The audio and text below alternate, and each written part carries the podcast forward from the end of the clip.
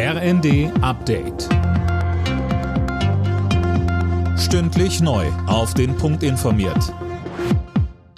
Ich bin Gisa Weber. Guten Tag. Im Tarifstreit im öffentlichen Dienst haben sich die Arbeitgeber und Gewerkschaften geeinigt.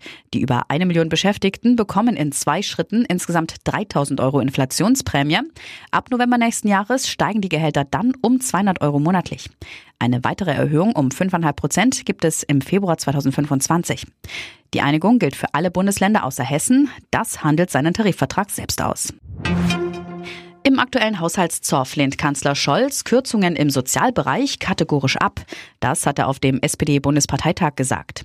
Er zeigte sich zuversichtlich, dass sich die Ampel im Streit um den Haushalt fürs nächste Jahr einigen wird. Scholz ging auch auf den Krieg im Nahen Osten ein und betonte, dass man fest an der Seite Israels steht. Mit Blick auf die Auswirkungen des Kriegs in Deutschland sagte er. So wenig wie wir akzeptieren, dass jetzt antisemitischer Hass geschürt wird, akzeptieren wir jetzt Hass auf Muslime in unserem Land. Das ist nicht akzeptabel.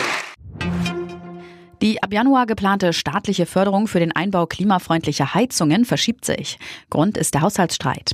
Wie die Bild berichtet, werden Förderanträge deshalb frühestens ab Ende Februar möglich sein. Wie hoch die Förderung sein wird, ist noch unklar. Der Bahnverkehr ist nach dem 24-stündigen Bahnstreik der Lokführergewerkschaft GDL weitgehend planmäßig angelaufen.